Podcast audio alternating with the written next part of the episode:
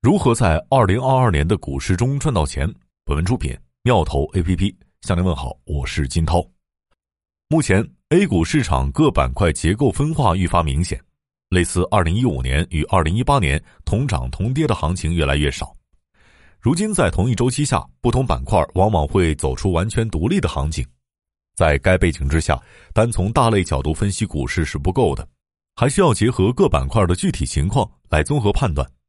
从 A 股市场来看，可以分为大消费、大科技、大周期、大金融等板块。这些板块的投资逻辑不同，赚钱思路自然也会不同。那么，在结构性行情之下，二零二二年的投资机会到底在哪儿呢？第一，大消费板块能抄底了吗？近两年，茅台业绩增速在百分之十到百分之十五之间，但茅台股价却从去年的九百六十多的低点涨到了两千六百以上。涨幅达到了百分之一百七十一，但其中业绩只贡献了百分之十七的涨幅，估值则从三十二倍放大提升到七十三倍。而这种定价模式会存在很大的风险，因为当整体市场不佳的时候，消费股会首当其冲，其业绩增长无法对冲估值下杀，这就是今年春节到八月消费板块出现杀估值行情的原因。虽然从消费板块内部来看，经过了半年多的杀估值，消化了不少泡沫，很多消费龙头也迎来了历史大回撤，但目前来看，消费板块还没有迎来反转。对此，核心原因有以下三点：第一，消费的趋势性行情依赖于市场估值中枢的趋势性提升，但从目前宏观周期来看，社融仍在下滑，流动性环境还没有放松，导致整个市场仍处于杀估值的阶段。第二，从基本面来看。在经济回落和疫情反复的拖累之下，居民消费需求受到了明显的抑制。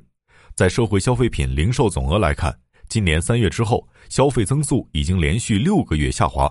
一到九月的消费增速，两年平均只有百分之三点五，这比疫情前的百分之八的水平还低不少。第三，从估值水位来看，不管是市场权重股还是消费股本身，虽然已经跌了不少，但由于此前涨的实在太多。估值出清可能没有完全结束，比如从大盘消费蓝筹来看，沪深三百消费以及中证消费指数的估值，经过近期反弹和业绩下滑之后，基本都超过了五十二倍，仍处于历史的绝对高位。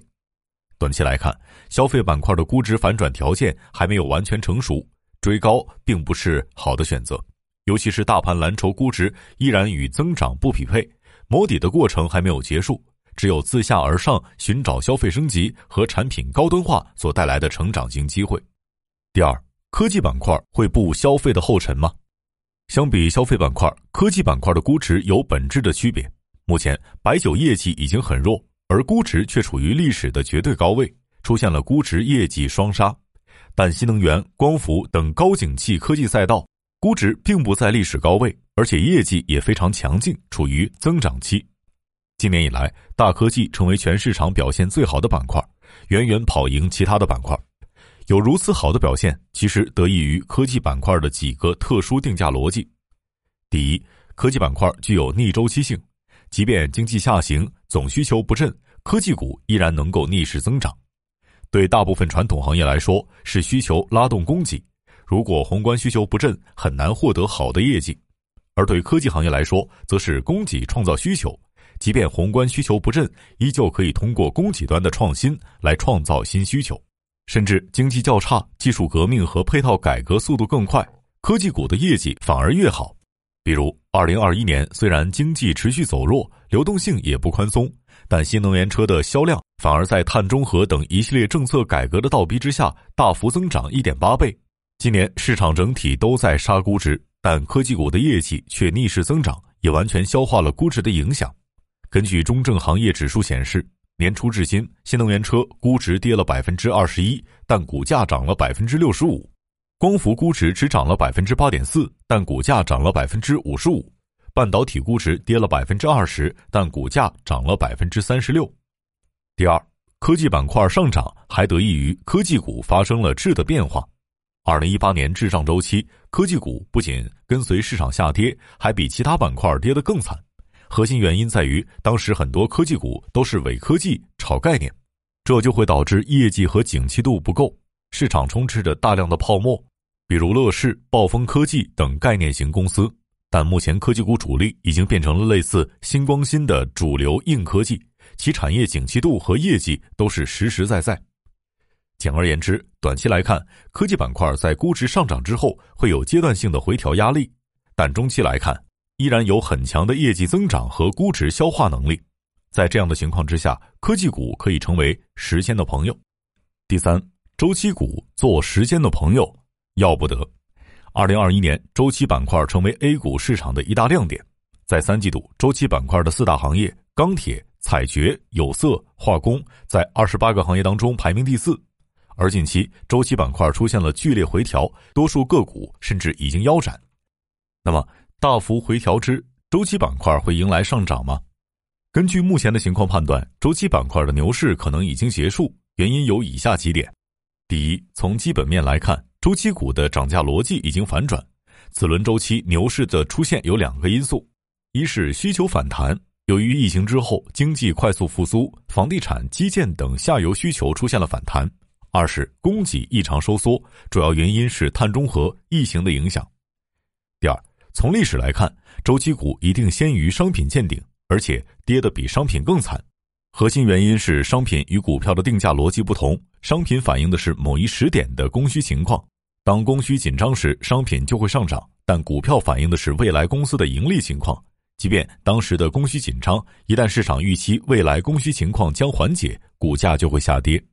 因此，在当前背景之下，即便商品短期供需缺口出现了修复，也不会扭转周期股下跌。第三，本轮周期股的调整风险很大。虽然目前已经经历了剧烈的调整，但这还远不是终点。比如上一轮钢铁股最大跌幅为百分之五十二，而目前的跌幅只有百分之三十四；上一轮煤炭股最大跌幅为百分之四十九，但目前的跌幅只有百分之三十四。因此，目前周期板块下行风险依然很大，说是安全边际，甚至是底部区域，都还为时尚早。总的来看，中国经济目前还处于长周期的换挡期。所以，经济下行会比经济上行的时间要长，而周期盈利与经济周期几乎同频，这就导致周期股熊市会比牛市要长得多。对于消费科技板块来说，可能最多一至两年解套，但周期板块可能要三年起步。第四，银行股会成为下一个避风港吗？此前，张坤等知名基金经理大举加仓银行股，其基本逻辑是目前银行板块可以算是可攻可守的选择。对于银行股而言，存在三大核心投资逻辑：一是顺周期逻辑，当经济复苏的时候，融资需求扩张，贷款利率走高，在存款利率相对稳定的情况下，利差扩大，银行业绩将得到改善，这是最好的投资阶段。但银行股在复苏期虽然有绝对收益，但基本跟着大盘走，没有相对收益，配置性价比也不高。二是成长逻辑，虽然银行股整体是价值属性。但结构上也有成长属性。此前，银行主要是帮人融资，服务对象主要是企业，但目前正在逐渐转向帮人投资，服务对象主要是个人，尤其是高净值人群。而个人金融也是银行股未来的成长可能，比如招商银行这一类财富管理龙头。三是防御性逻辑，银行股估值低，股息率高，安全边际高，适合防御。虽然在经济复苏期，银行股具有绝对收益，没有相对收益；但是在经济下行期，银行股虽然不一定有绝对收益，但一般会有相对收益。这就意味着银行股会比其他板块更抗跌。从历次滞胀和衰退的周期来看，当市场整体杀估值的时候，银行一般是跌的最少的，而且是最早企稳和反弹的板块。根据行情及逻辑来判断，银行股的防御价值正在凸显。目前，银行股已经处于长期底部区间。如果之后社融超预期反弹，货币宽松力度很大，经济复苏超预期提前，市场整体向上，银行会有绝对收益。如果社融继续下滑，货币宽松相对较慢，经济继续下行，市场继续杀估值，那么银行的安全边际是最高的，相对收益会非常明显。因此，对于中长期投资者来说，下阶段银行可以算是一个可攻可守的选择。而对于投机者来说，银行弹性一般是有限的，并不适合短期博弈。商业洞听是虎嗅推出的一档音频节目，精选虎嗅耐听的文章，分享有洞见的商业故事。我是金涛，下期见。